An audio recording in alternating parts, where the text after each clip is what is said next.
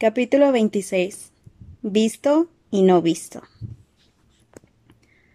Luna dijo que no sabía cuándo aparecería la entrevista de Rita con Harry en el Quisquilloso, pues su padre estaba esperando un largo e interesantísimo artículo basado en el testimonio de personas que recientemente habían visto Snorkax de cuernos arrugados. Como se pueden imaginar, explicó. Esa historia es muy importante, así que la de Harry quizá tenga que esperar al siguiente número. Para Harry no fue una experiencia fácil hablar de la noche en que regresó Voldemort. Rita lo había presionado para sacarle hasta el último detalle, y él le había contado todo lo que recordaba, consciente de que aquella era una oportunidad única para explicar la verdad. No sabía cómo reaccionaría la gente al leer la crónica. Imaginaba que serviría para que muchos se reafirmaran en la opinión de que estaba completamente loco, en parte porque su historia aparecería junto a una sarta de tonterías sobre los Snorkax de cuernos arrugados pero la fuga de Bellatrix Lestrange y de los otros mortífagos había despertado en Harry un deseo irrefrenable de hacer algo, funcionara o no. Estoy impaciente por saber lo que opina la profesora Umbridge de tus revelaciones a la prensa, le dijo Dean atemorizado el lunes por la noche durante la cena. Seamus, sentado al lado de Dean, engullía enormes cantidades de empanada de pollo con jamón, pero Harry se dio cuenta de que no se perdía detalle. Has hecho lo que tenías que hacer, Harry, terció Neville, que estaba sentado enfrente. Se veía muy pálido, pero añadió en voz baja. Debió de ser muy duro para ti hablar de todo eso, ¿verdad? Sí, musitó el chico. Pero la gente tiene que saber de qué es capaz Voldemort, ¿no? Claro.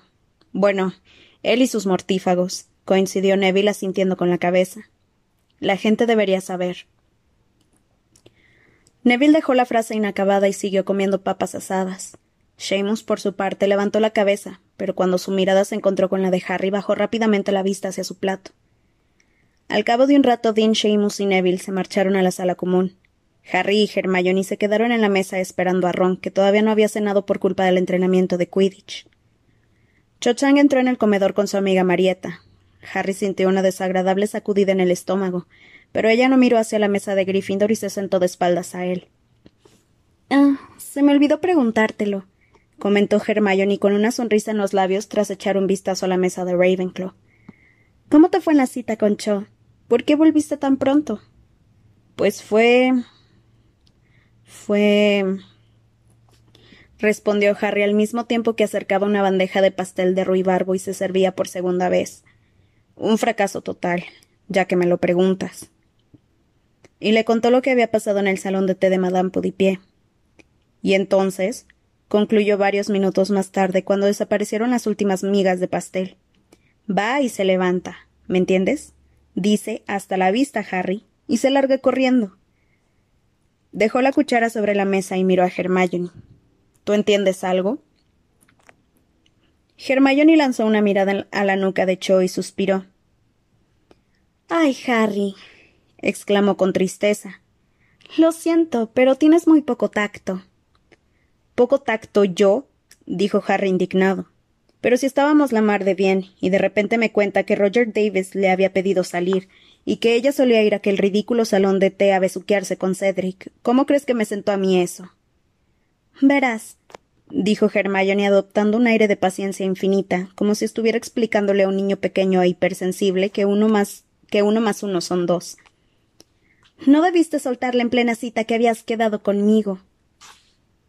Pero. Pero. balbuceó Harry. Pero tú me pediste que nos, reuniéramos, nos reuniéramos allí a las doce, y me dijiste que podía llevarla. ¿Cómo querías que lo hiciera sin decírselo? Tendrías que habérselo explicado de otro modo, aclaró Hermione sin abandonar aquel exasperante aire de superioridad. Tendrías que haberle asegurado que te daba mucha rabia, pero que yo te había hecho prometer que irías a las tres escobas, y que en realidad no tenías ninguna gana de ir allí, porque preferías mil veces pasar todo el día con ella, pero desgraciadamente creías que no podías darme plantón.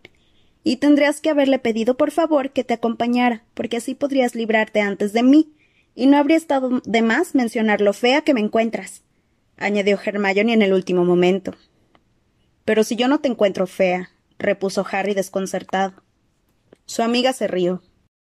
Eres peor que Ron, Harry. Bueno, no peor. Suspiró, y en ese momento Ron entró en el comedor. Iba lleno de salpicaduras de barro y estaba malhumorado. Mira, A Cho le disgustó que hubieras quedado conmigo e intentó ponerte celoso. Lo hizo para averiguar hasta qué punto te gusta.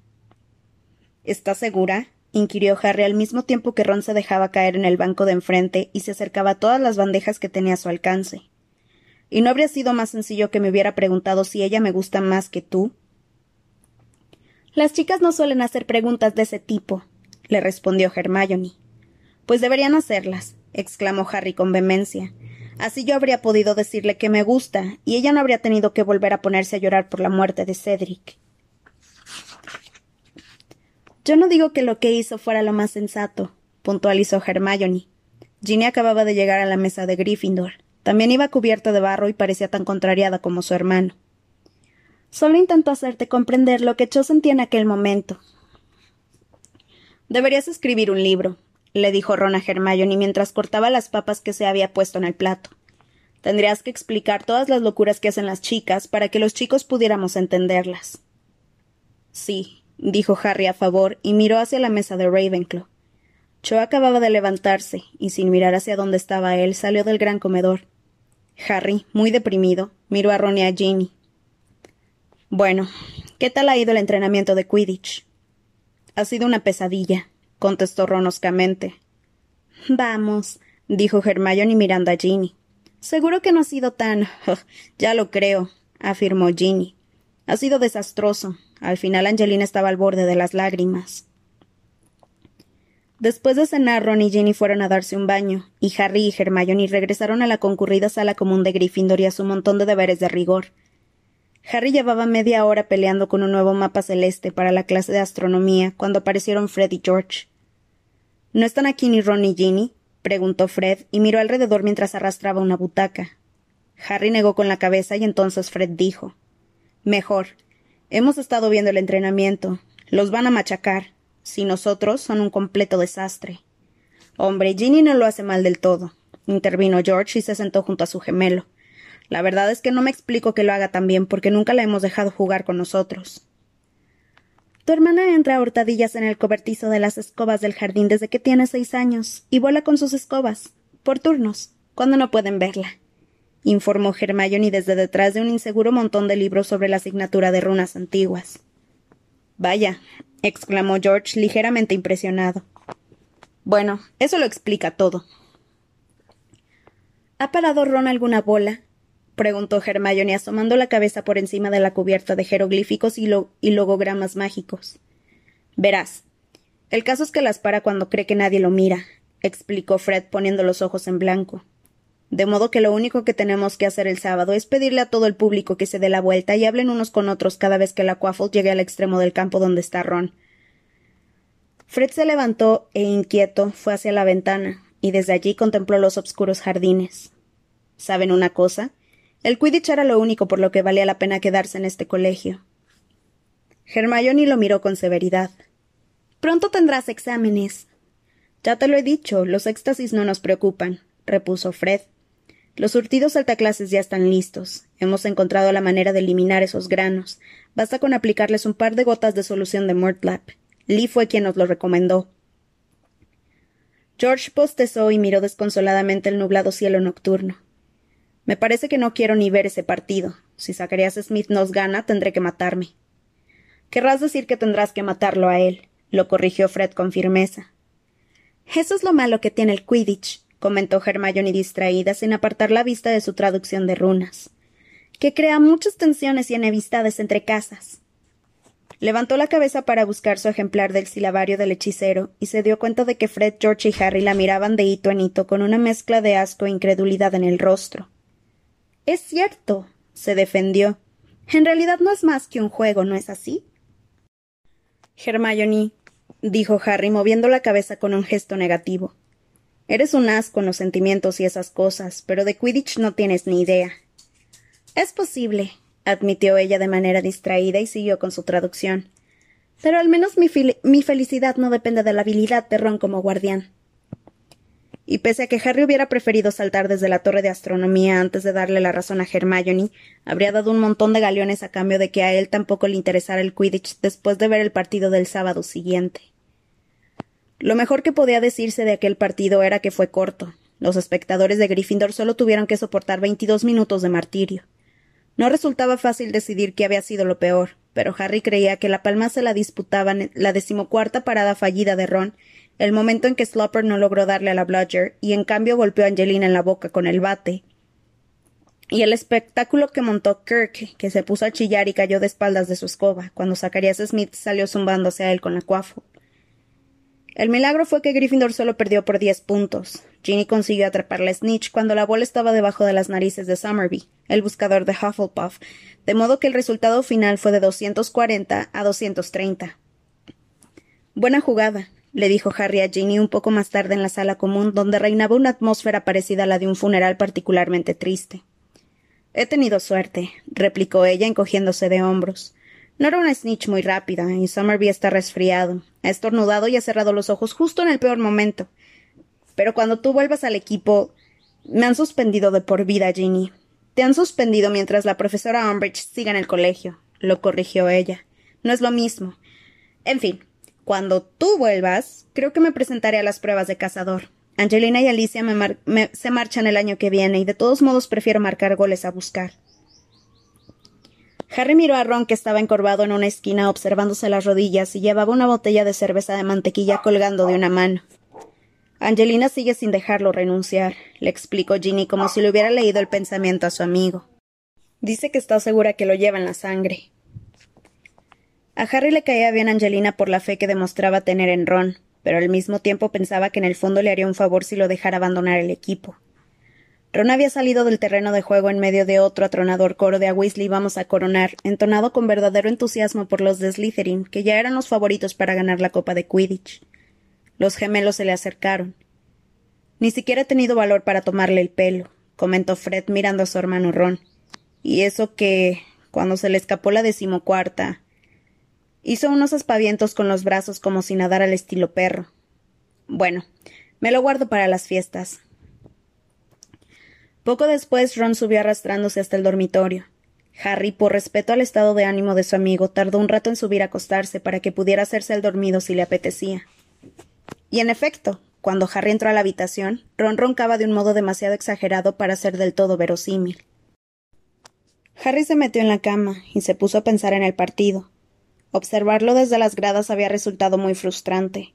La actuación de Ginny le había impresionado mucho, pero estaba seguro de que de haber jugado él habría logrado atraparla antes la snitch. Hubo un momento en, que la pequeña bola alada revoloteó cerca del tobillo de Kirk. Si Ginny no hubiera vacilado, habría podido conseguir que Gryffindor ganara, aunque hubiera sido por un pelito. La profesora Umbridge había contemplado el partido sentada unas cuantas filas por debajo de Harry y Hermione. En un par de ocasiones la profesora había girado la cabeza para mirarlo, y a él había parecido que la enorme boca de sapo de la profesora se había dilatado en una sonrisa de regodeo.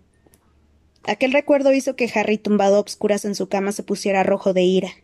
Sin embargo, pasados unos minutos recordó que tenía que vaciar su mente de toda emoción antes de dormir, como Snape seguía ordenándole siempre al final de la clase de oclumancia. Lo intentó durante un momento, pero la imagen de Snape se superponía a la de la profesora Umbridge, y eso no hacía más que intensificar su profundo resentimiento. De ese modo, en lugar de vaciar su mente, se dio cuenta de que estaba concentrado en pensar lo mucho que odiaba a aquellos dos personajes. Los ronquidos de Ron fueron apagándose poco a poco, y lo sustituyó el sonido de su lenta y acompasada respiración. Harry tardó mucho más que su amigo en conciliar el sueño, estaba físicamente cansado, pero le llevó un buen rato desconectar el cerebro. Soñó que Neville y la profesora Sprout bailaban un vals en la sala de los menesteres mientras la profesora McGonagall tocaba la gaita. Él los observaba tranquilamente hasta que decidía ir a buscar a los otros miembros del ED. Pero cuando salía de la sala no se encontraba frente a el tapiz de Barnabás el chiflado, sino frente a una antorcha que ardía en un soporte, en una pared de piedra. Giraba con lentitud la cabeza hacia la izquierda, y allí, al final del pasillo sin ventanas, había una puerta negra y lisa. Se dirigía hacia ella con una emoción cada vez mayor. Tenía la extraña sensación de que esa vez por fin iba a tener suerte y descubriría la forma de abrirla. Estaba a pocos palmos de ella, y veía con gran entusiasmo que había una reluciente rendija de débil luz azulada que discurría por la parte de la derecha. La puerta estaba entreabierta. Estiraba un brazo para empujarla y, Ron soltó un fuerte, bronco y genuino ronquido, y Harry despertó bruscamente con la mano derecha en alto y extendida en la obscuridad para abrir una puerta que estaba a cientos de kilómetros de distancia. Luego, la dejó caer con una mezcla de decepción y culpabilidad. Era consciente de que no debía haber visto aquella puerta, pero al mismo tiempo lo consumía hasta tal punto la curiosidad por saber qué había detrás de ella que se enfadó con Ron. No podía haber esperado un minuto más para soltar aquel ronquido. El lunes por la mañana entraron en el gran comedor para desayunar en el preciso instante en que llegaban las lechuzas con el correo. Hermione no era la única que esperaba con avidez su ejemplar del profeta.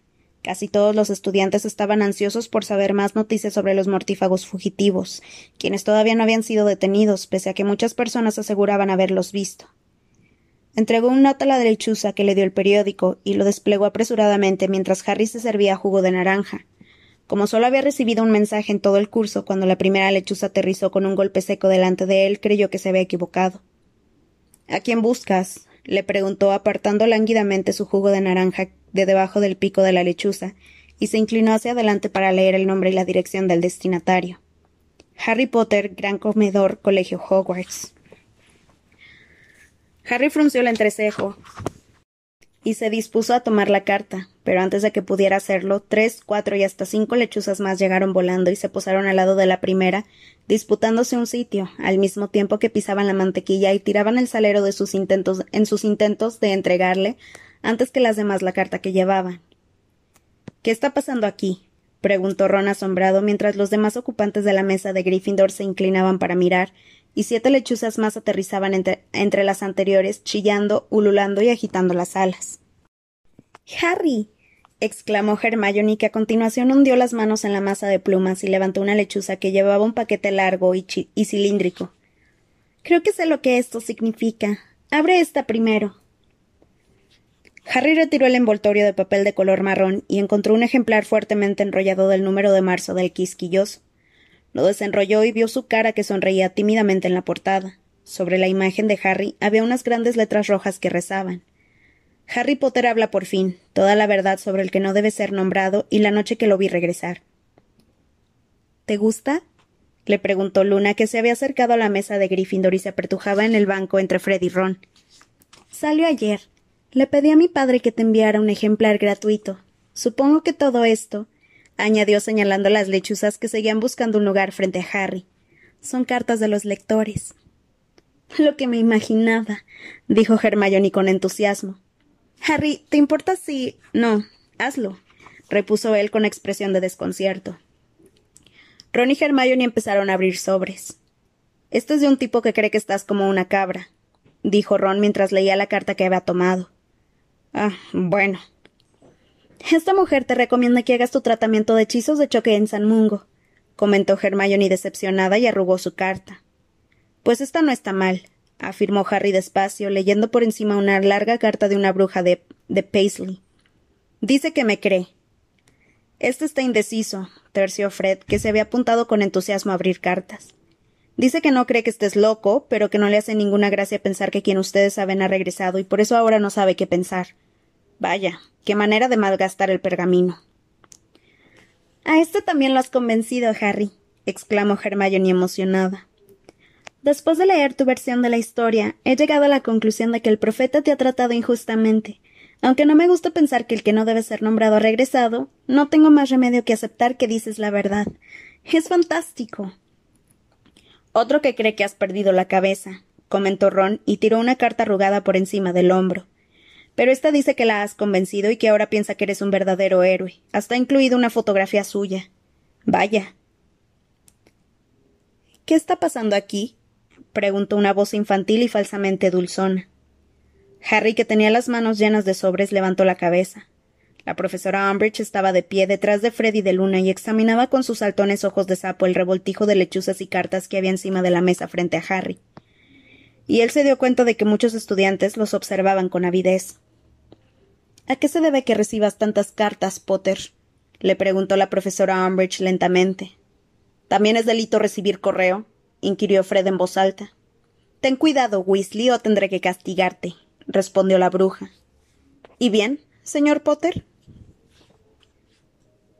Harry vaciló, pero no sabía cómo iba a mantener en secreto lo que había hecho.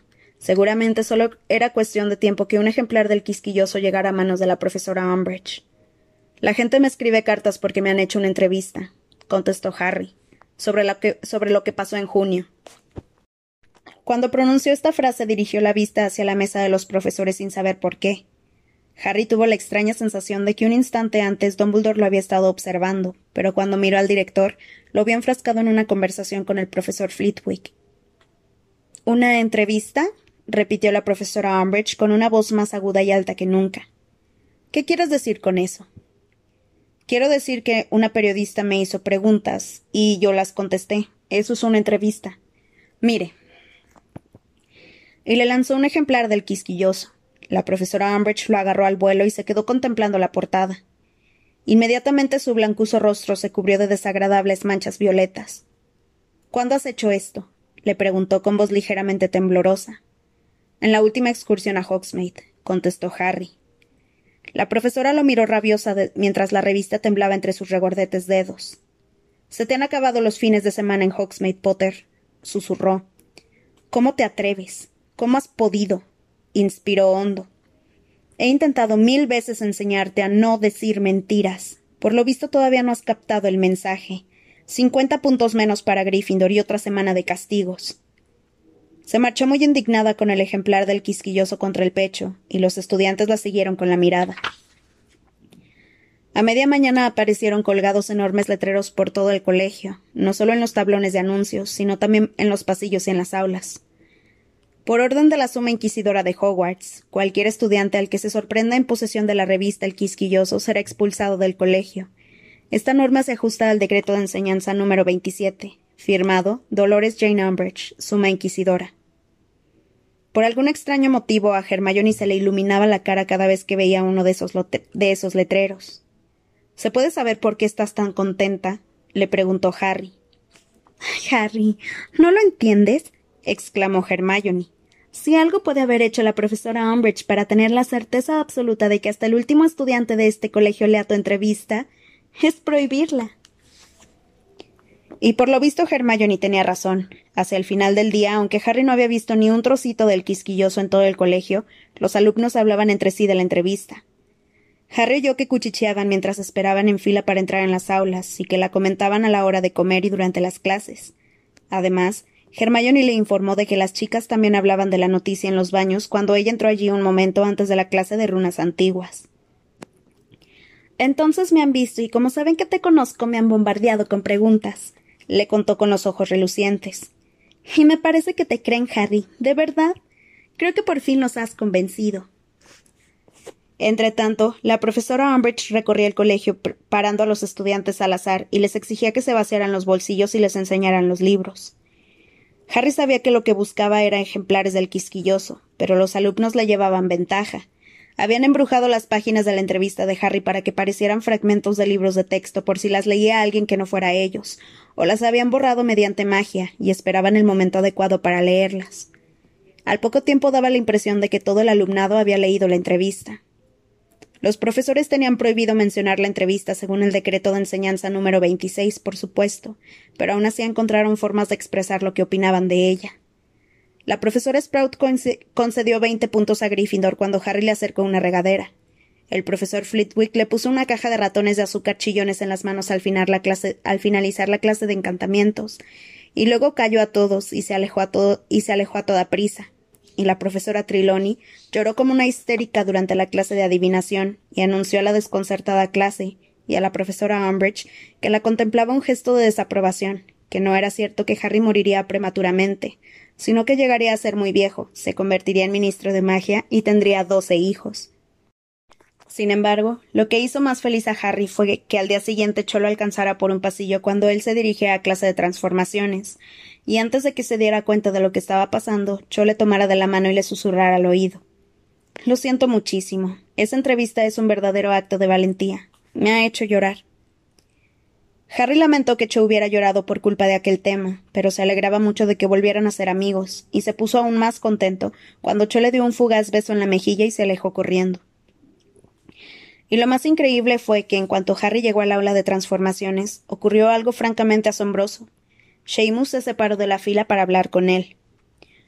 Solo quería decirte que te creo, masculló mirando la rodilla izquierda de Harry con los ojos entrecerrados, y que he enviado un ejemplar de esa revista a mi madre.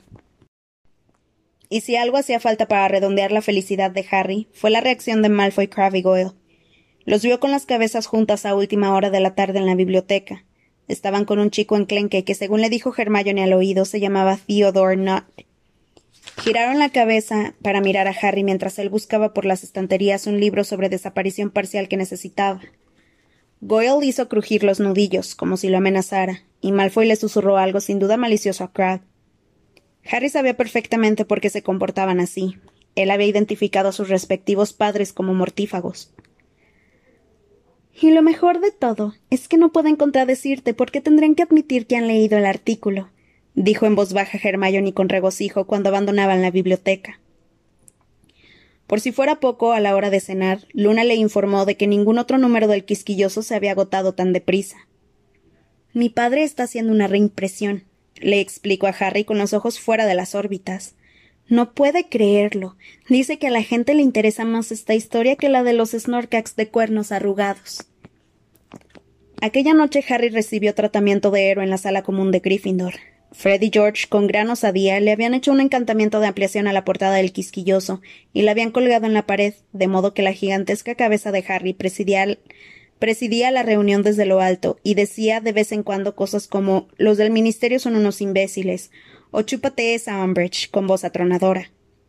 Hermione no lo encontró muy divertido. Dijo que le impedía concentrarse y acabó acostándose temprano de lo fastidiada que estaba. Harry tuvo que reconocer, pasadas unas horas, que el póster ya no resultaba tan gracioso, sobre todo cuando empezaron a agotarse los efectos del hechizo parlante y solo gritaba palabras inconexas, como chúpate y Umbridge. Todo a intervalos cada vez más frecuentes y con una voz cada vez más alta. De hecho, aquellos gritos comenzaron a producirle dolor de cabeza y la cicatriz volvió a molestarle mucho. Al final, pese a las exclamaciones de desilusión de los estudiantes que estaban sentados a su alrededor y que le pedían que reviviera su entrevista por enésima vez, Harry anunció que él también necesitaba acostarse pronto. Cuando llegó al dormitorio lo encontró vacío. Apoyó un momento la frente en el frío cristal de la ventana que había junto a su cama, y eso le alivió un tanto el dolor. A continuación, se desvistió y se metió en la cama con la esperanza de que se le pasara. También estaba un poco mareado. Se tumbó sobre un costado, cerró los ojos y se quedó dormido casi al instante.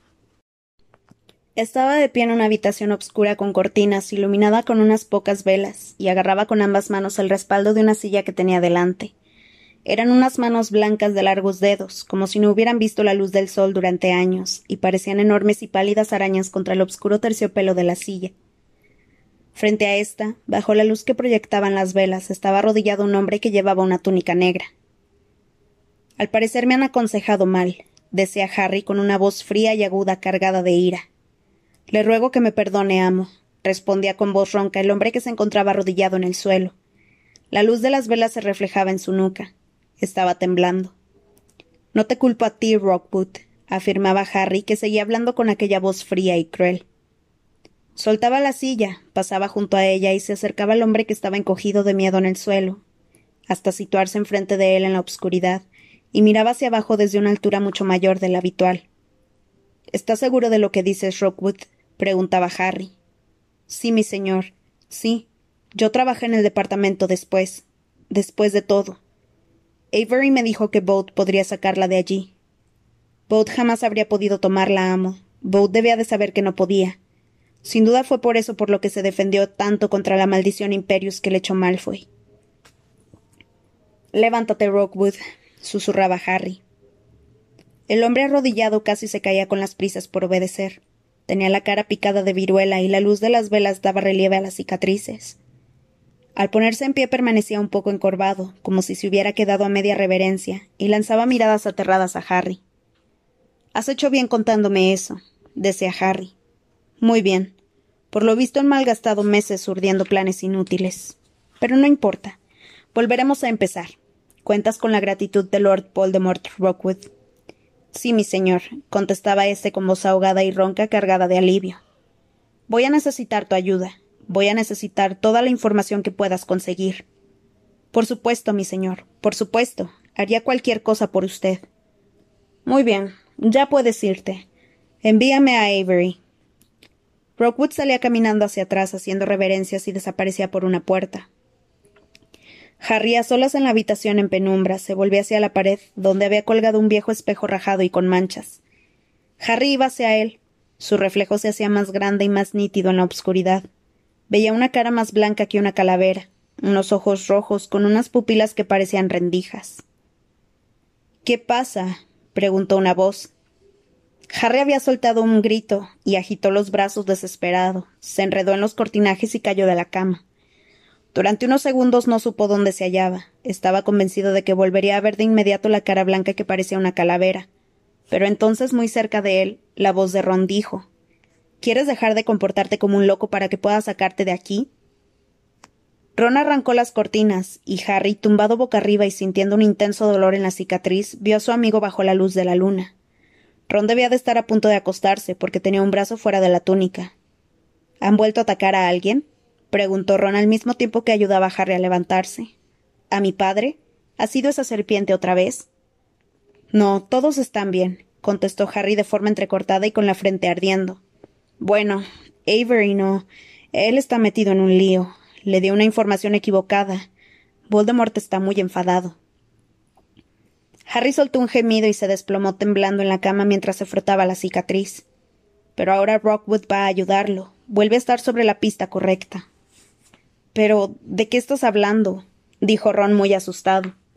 ¿Insinúas que has visto a quien tú sabes? Yo era quien tú sabes, lo corrigió Harry y extendió las manos en la oscuridad y se las acercó a la cara para comprobar que ya no eran de un blanco mortal y que no tenían aquellos largos dedos. Estaba con Rothwood, es uno de los mortífagos que se fugaron de Azkaban, ¿te acuerdas? Rothwood acaba de decirle que Boat no habría podido hacerlo. ¿Que no habría podido hacer qué? sacar algo. Dijo que Bode debía de saber que no habría podido hacerlo. Bode estaba bajo la maldición Imperius. Creo que dijo que la había echado Malfoy. ¿Embrujaron a Bode para sacar algo de algún sitio? Pero Harry, tiene que ser. El arma, confirmó él terminando la frase de Ron. Ya lo sé. Entonces se abrió la puerta del dormitorio y entraron Dean y Seamus. Harry subió las piernas a la cama. No quería que se notara que había pasado algo raro, puesto que hacía muy poco que Seamus pensaba que Harry no estaba chiflado. ¿Qué has dicho? Murmuró Ron acercando la cabeza a la de Harry y fingiendo que se servía un poco de agua de la jarra que había en su mesilla de noche. ¿Que eras quien tú sabes? Sí, afirmó Harry en voz baja. Ron bebió un gran sorbo de agua que no necesitaba, y Harry vio que se le derramaba por la barbilla y por el pecho. Harry, dijo, dijo mientras Dean y Seamus iban de aquí para allá haciendo ruido, quitándose las túnicas y hablando entre ellos. Tienes que contárselo. No tengo que contárselo a nadie, le contradijo su amigo de manera cortante. No habría visto nada de todo eso si supiera ser oclumancia. Se supone que ha aprendido a no tener esas visiones. Eso es precisamente lo que quieren. Con el quieren se refería a Dumbledore. Se metió de nuevo en la cama y se tumbó sobre un costado, dándole la espalda a Ron. Al cabo de un rato oyó crujir el colchón de su amigo, que también se había acostado. Entonces, Harry empezó a arderle la cicatriz y mordió con fuerza la almohada para no hacer ningún ruido. Sabía que en algún lugar estaban castigando a Avery.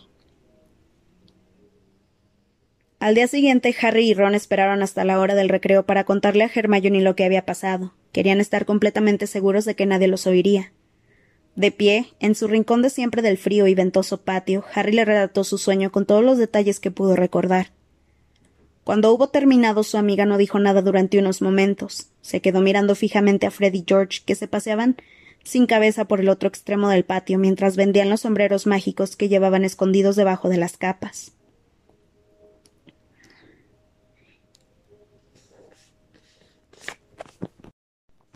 Así que por eso lo mataron, comentó entonces con voz queda y apartó por fin la vista de los gemelos. Cuando Bode intentaba robar esa arma le ocurrió algo raro. Supongo que para impedir que la toquen debe de tener hechizos defensivos encima o alrededor de ella. Por eso Bode estaba en San Mungo, porque tenía el cerebro afectado y no podía hablar. Pero. Hmm, ¿Se acuerdan de lo que nos dijo la sanadora? Aseguró que se estaba recuperando.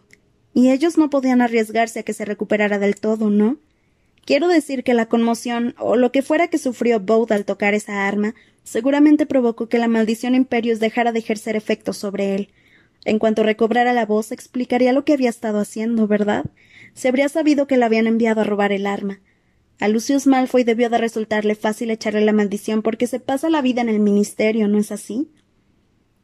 Hasta estaba por allí el día que se celebró mi vista, comentó Harry. En el. Un momento, dijo lentamente.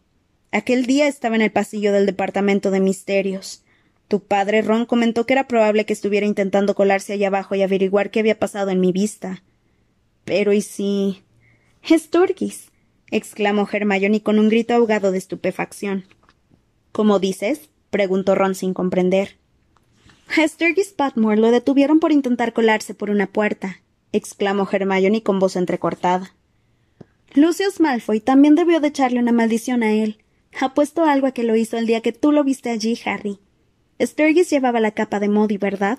Y si estaba plantado junto a la puerta manteniéndose invisible, y Malfoy lo oyó moverse, o adivinó que había alguien allí, o sencillamente lanzó la maldición Imperius para ver si por casualidad había un vigilante apostado en aquel lugar. Y en cuanto Sturgis se le presentó una ocasión, probablemente cuando volvió a tocarle montar guardia, intentó entrar en el departamento para robar el arma de Voldemort. Tranquilo, Ron. Pero lo descubrieron y lo enviaron a Azkaban. ¿Y ahora Rockwood le ha explicado a Voldemort cómo conseguir el arma? Hermione miró fijamente a Harry. No oí toda la conversación, pero eso fue lo que me pareció, confirmó Harry. Rockwood trabajaba allí, ¿y si Voldemort envía a Rockwood a robarla? Hermione asintió con la cabeza abstraída. De repente dijo Pero no debiste ver nada de todo eso, Harry. ¿Qué? dijo él sin comprender. Se supone que estás aprendiendo a cerrar tu mente a esas cosas, comentó Hermione con severidad. Ya lo sé, pero. Mira, Creo que deberíamos intentar olvidar lo que has visto, añadió Hermione con firmeza. Y a partir de ahora también deberías poner un poco más de empeño en las clases de oclumancia. Harry se enfadó tanto con ella que no le dirigió la palabra durante el resto del día, que nuevamente resultó ser un asco.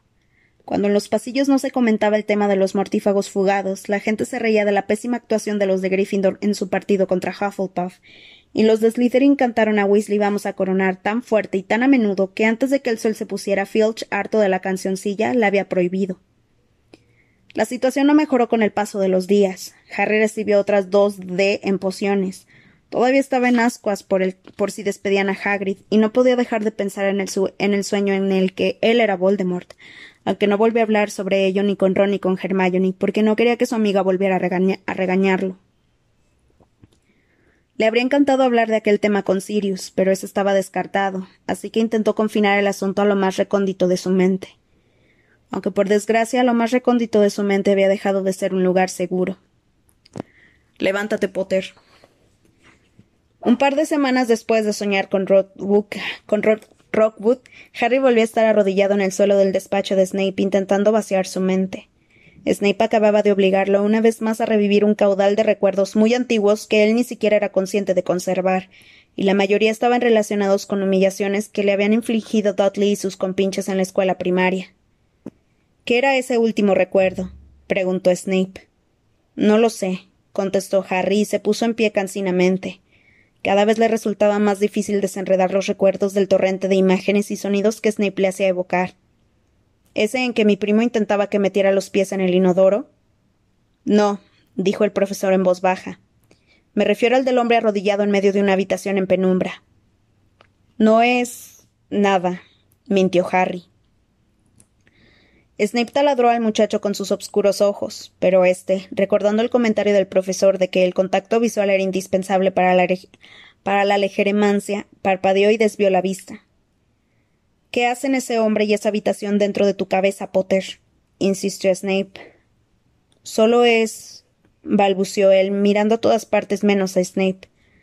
Solo es un sueño que tuve. ¿Un sueño? Hubo una pausa durante la cual Harry fijó la, vista en una gran rana muerta que flotaba en un tarro lleno de un líquido de color morado. ¿Sabes por qué estamos aquí, verdad, Potter? le preguntó Snape con voz débil pero amenazadora. Sabes por qué estoy sacrificando mi tiempo libre y realizo esta tediosa tarea, ¿verdad? Sí, señor, contestó Harry fríamente. Recuérdame por qué estamos aquí, Potter. Para que pueda aprender oclumancia, repuso él mientras miraba una anguila muerta desafiante. Correcto, Potter. Y pese a lo torpe que eres. Harry miró con odio a Snape. Creía que después de más de dos meses de clases habrías progresado algo. ¿Cuántos sueños más sobre el señor tenebroso has tenido? Solo ese. Mintió. A lo mejor, prosiguió Snape entrecerrando ligeramente sus fríos y obscuros ojos. A lo mejor resulta que te gusta tener esas visiones y esos sueños, Potter. Tal vez hacen que te sientas especial, importante. Claro que no, repuso Harry con las mandíbulas apretadas y los dedos fuertemente cerrados alrededor de su varita mágica. Me alegro, Potter, repuso Snape con frialdad, porque no eres ni especial ni importante, y no te corresponde a ti averiguar qué dice el señor tenebroso a sus mortífagos. No, eso le corresponde a usted, ¿verdad? le espetó Harry. Lo dijo sin querer. Las palabras salieron por su boca impulsadas por la rabia que sentía. Se miraron fijamente. Harry estaba convencido de que había ido demasiado lejos. Pero cuando Snape habló lo hizo con una expresión curiosa, casi de satisfacción. Sí, Potter, afirmó, y sus ojos destellaron. Ese es mi trabajo. Y ahora, si estás preparado, volveremos a empezar. Snape levantó la varita y dijo Uno, dos, tres. Un centenar de dementores se abatean sobre Harry cruzando el lago de los jardines de Hogwarts. Harry hizo una mueca de concentración. Cada vez estaban más cerca. Veía los oscuros agujeros que había bajo sus capuchas. Y sin embargo también veía a Snape enfrente de él, que lo observaba con atención al mismo tiempo que murmuraba por lo bajo y la imagen de Snape cada vez era más clara y la de los dementores más débil. Harry levantó su varita. Protego. Snape se tambaleó, su varita salió por los aires, lejos de Harry, y de pronto la mente del chico se llenó de recuerdos que no eran suyos. Un hombre de nariz aguileña gritaba a una mujer que se encogía de miedo, mientras un niño de cabello oscuro lloraba en un rincón. Un adolescente de cabello grasiento estaba sentado, solo, en un oscuro dormitorio, y apuntaba al techo con su varita mágica para matar moscas. Una muchacha reía mientras un chico escuálido intentaba montar en una escoba que no paraba de dar sacudidas. Basta. Harry sintió como si lo hubieran empujado con fuerza por el pecho. Dio unos pasos hacia atrás tambaleándose. Chocó contra una de las estanterías que cubrían las paredes del despacho de Snape y oyó que algo se rompía. El profesor temblaba ligeramente y estaba muy pálido. Harry tenía la parte de atrás de la túnica mojada. Uno de los tarros que había en la estantería contra la que había chocado se había roto, y el elemento viscoso que había dentro giraba como un remolino en el, en el líquido que se derramaba. Reparo, exclamó Snape por lo bajo, y el tarro se selló de inmediato. Bueno, Potter, veo que has mejorado. Jadeando ligeramente, Snape enderezó el pensadero en el que había vuelto a almacenar algunos de sus pensamientos antes de iniciar la clase, como si quisiera comprobar que seguían allí. No recuerdo haberte dicho que utilizaras un encantamiento escudo, pero no cabe duda de que ha surtido efecto. Harry no dijo nada, pues tenía la impresión de que decir algo podría resultar peligroso. Estaba seguro de que acababa de entrar en los recuerdos de Snape y que había contemplado algunas escenas de su infancia. Resultaba desconcertante pensar que aquel niño, que lloraba mientras veía cómo sus padres se gritaban, se encontraba en esos momentos de pie ante él, mirándolo con ojos llenos de odio. Volvamos a intentarlo, dijo Snape. Harry se estremeció de miedo. Estaba a punto de pagar por lo que acababa de pasar. Estaba convencido de ello. Se colocaron de nuevo en sus posiciones, separados por la mesa. Harry temía que esa vez le costara mucho más vaciar su mente. Contaré hasta tres, le avisó Snape y levantó la varita una vez más. Uno. Dos. Harry no tuvo tiempo para prepararse e intentar vaciar su mente antes de que Snape gritara Legeremens. Iba corriendo por los pasillos de paredes de piedra con antorchas hacia el departamento de misterios. La puerta negra cada vez era más grande. Corría tanto que iba a chocar contra ella. Estaba a pocos palmos y volví a ver aquella rendija de débil luz azulada. La puerta se había abierto. Por fin había entrado por ella y se encontraba en una sala circular de paredes y suelos negros, iluminada por velas de llama azul, y había más puertas a su alrededor. Tenía que seguir adelante, pero ¿cuál debía abrir? Potter. Harry abrió los ojos. Volvió a estar tumbado boca arriba, pero no recordaba cómo había llegado hasta allí. Jadeaba como si de verdad hubiera atravesado corriendo el pasillo del departamento de misterios, hubiera entrado apresuradamente por la puerta negra y se hubiera encontrado en la sala circular. Explícate, le ordenó Snape, que estaba plantado delante de él, furioso. No, no sé qué ha pasado, respondió Harry con sinceridad al mismo tiempo que se levantaba. Tenía un chichón en la parte de atrás de la cabeza, del golpe que se había dado contra el suelo, y sentía como si tuviera fiebre. Es la primera vez que lo veo. Ya se lo he dicho. He soñado otras veces con esa puerta, pero nunca se había abierto. No te esfuerzas lo suficiente. Por algún extraño motivo, Snape parecía aún más enojado de lo que estaba hacía dos minutos, cuando Harry había visto los recuerdos del profesor. Eres perezoso y descuidado, Potter. No me extraña que el señor tenebroso. ¿Puede decirme una cosa, señor? Lo interrumpió Harry con renovado ímpetu. ¿Por qué llama Voldemort señor tenebroso? Solo he oído a los mortífagos llamarlo así. Snape despegó los labios e hizo una mueca de desdén, pero entonces se oyó gritar a una mujer fuera del despacho. El profesor levantó la cabeza y miró hacia el techo. ¿Qué demonios? masculló. Harry oyó ruidos amortiguados que provenían, al parecer, del vestíbulo. Snape miró alrededor ceñudo. ¿Has visto algo raro cuando venías hacia aquí, Potter? Harry hizo un gesto negativo con la cabeza, y la mujer volvió a gritar. Snape fue a grandes zancadas hacia la puerta del despacho con la varita en ristra y salió. Tras vacilar unos instantes, el chico lo siguió.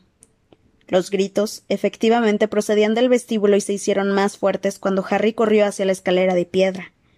Cuando llegó al vestíbulo lo encontró abarrotado. Los estudiantes habían salido en tropel del gran comedor, donde todavía se estaba sirviendo la cena, para ver qué pasaba. Otros se habían amontonado en la escalera de mármol. Harry se abrió paso a empujones entre un grupo de alumnos de Slytherin que eran muy altos y vio que los curiosos habían formado un gran corro. Algunos se veían asombrados y otros incluso aterrados. La profesora McGonagall se hallaba enfrente de Harry, al otro lado del vestíbulo, y daba la impresión de que lo que estaba viendo le producía un débil mareo. La profesora Triloni se encontraba de pie en medio del vestíbulo, sosteniendo la varita en una mano y una botella vacía de jerez en la otra, completamente enloquecida. Tenía el pelo parado, las gafas se le habían torcido, de modo que uno de los ojos parecía más grande que el otro, y sus innumerables chales y bufandas le colgaban desordenadamente de los hombros, causando la impresión de que se le habían descosido las costuras. En el suelo, junto a ella, había dos grandes baúles, uno de ellos volcado como si se le hubieran lanzado desde la escalera. La profesora Triloni miraba fijamente, con gesto de terror, algo que Harry no distinguía, pero que al parecer estaba al pie de la escalera. No. gritó la profesora Triloni. No, esto no puede ser. Me niego a aceptarlo. ¿No se imaginaba que iba a pasar esto? preguntó una voz aguda e infantil con un dejo de crueldad. Harry, que se había desplazado un poco hacia la derecha, vio que la aterradora visión de la profesora Triloni no era ni más ni menos que la profesora Umbridge. Pese a que es usted incapaz de predecir ni siquiera el tiempo que hará mañana, debió darse cuenta de que su lamentable actual actuación durante mis supervisiones y sus nulos progresos provocarían su despido. No puede, bramó la profesora Trilonia, a quien las lágrimas le resbalaban por las mejillas por detrás de sus enormes gafas. No puede despedirme. Llevo dieciséis años aquí. Hogwarts es mi hogar. Era su hogar hasta hace una hora, en el momento en que el ministro de magia afirmó su orden de despido. La corrigió la profesora Umbridge, y Harry sintió asco al ver que el placer le ensanchaba aún más la cara de sapo mientras contemplaba cómo la profesora Triloni, que lloraba desconsoladamente, se desplomaba sobre uno de sus baúles. Así que haga el favor de salir de este vestíbulo. Nos está molestando. Sin embargo, la profesora Umbridge se quedó donde estaba, regodeándose con la imagen de la profesora Triloni, que gemía, se estremecía y se mecía hacia adelante y hacia atrás sobre su baúl en el paroxismo del dolor. Harry oyó un, un sollozo amortiguado a su izquierda y giró la cabeza. Lavender y Parvati lloraban en silencio tomadas del brazo. Luego oyó pasos. La profesora McGonagall había salido de entre los espectadores, había ido directamente hacia la profesora Triloni y le estaba dando firmes palmadas en la espalda al mismo tiempo que se secaba un gran pañuelo de la túnica. Toma, Sibyl, toma, tranquilízate. Suénate con esto. No es tan grave como parece. No tendrás que marcharte de Hogwarts. Ah, no, profesora McGonagall, dijo la profesora Umbridge con una voz implacable y dio unos pasos hacia adelante. ¿Y se puede saber quién la ha autorizado para hacer esa afirmación? Yo, contestó una voz grave. Las puertas de roble se habían abierto de par en par. Los estudiantes que estaban más cerca de ella se apartaron y Dumbledore apareció en el umbral. Harry no tenía ni idea de qué debía de haber estado haciendo el director en los jardines, pero tenía un aire imponente allí plantado, como si lo enmarcara una extraña neblina nocturna. Dumbledore dejó las puertas abiertas y avanzó, dando grandes zancadas a través del corro de curiosos hacia la profesora Triloni, quien seguía temblando y llorando sobre su baúl con la profesora McGonagall a su lado. ¿Usted, profesor Dumbledore? se extrañó la profesora Umbridge con una risita particularmente desagradable. Me temo que no ha comprendido bien la situación. Aquí tengo, dijo, y sacó un rollo de pergamino de la túnica. Una orden de despido firmada por mí y por el ministro de Magia. Según el decreto de enseñanza número 23, la suma inquisidora de Hogwarts tiene poder para supervisar, poner en periodo de prueba y despedir a cualquier profesor, profesor que, en su opinión, es decir, la mía, no esté al nivel exigido por el Ministerio de Magia. He decidido que la profesora Triloni no da el ancho, y la he despedido. Para gran sorpresa de Harry, Don Buldor siguió sonriendo. Miró a la profesora Triloni, que no dejaba de sollozar e hipar sobre su baúl, y dijo Tiene usted razón. Desde luego, profesora Umbridge. Como suma inquisidora está en su perfecto derecho de despedir a mis profesores. Sin embargo, no tiene autoridad para echarlos del castillo. Me temo que la autoridad para hacer eso todavía la ostenta el director, dijo, e hizo una pequeña reverencia y yo deseo que la profesora Triloni siga viviendo en Hogwarts. Al escuchar las palabras de Dumbledore, la profesora Triloni soltó una risita nerviosa que no logró disimular un hipido. No, no, me, me, me marcharé, Dumbledore. Me iré de Hogwarts y buscaré fortuna en otro lugar. No, dijo Dumbledore tajante. Yo deseo que usted permanezca aquí, Sibyl. Se volvió hacia la profesora McGonagall y añadió. ¿Le importaría acompañar a Sibyl arriba, profesora McGonagall? En absoluto, repuso ésta. Vamos, Sibyl, levántate. La profesora Sprout salió apresuradamente de entre la multitud y agarró a la profesora Triloni por el otro brazo. Juntas la guiaron hacia la escalera de mármol, pasando por delante de la profesora Umbridge. El profesor Flitwick corrió tras ellas con la varita en ristre, gritó baúl locomotor, y el equipaje de la profesora Triloni se elevó por los aires y la siguió escaleras arriba. El profesor Flitwick cerraba la comitiva. La profesora Umbridge no se había movido y miraba de hito en hito a Dumbledore, que continuaba sonriendo con benevolencia. ¿Y qué piensa hacer cuando yo nombre a un nuevo profesor de adivinación que necesitará las habitaciones de la profesora Triloni? le preguntó la profesora Umbridge en un susurro que se oyó por todo el vestíbulo. Ah, eso no supone ningún problema, contestó Dumbledore en tono agradable. Verá, ya he encontrado a un nuevo profesor de adivinación y resulta que prefiere alojarse en la planta baja. ¿Qué ha encontrado? repitió la profesora Umbridge con voz chillona. ¿Qué ha encontrado? Permítame que le recuerde, profesor Dumbledore, que el decreto de enseñanza número 22 el Ministerio solo tiene derecho a nombrar un candidato adecuado en el caso de que el director no consiga encontrar uno, la interrumpió Dumbledore. Y me complace comunicarle que en esta ocasión lo he conseguido. ¿Me permite que se lo presente? Entonces se dio la vuelta hacia las puertas, que seguían abiertas y dejaban pasar la neblina. Harry oyó ruido de cascos.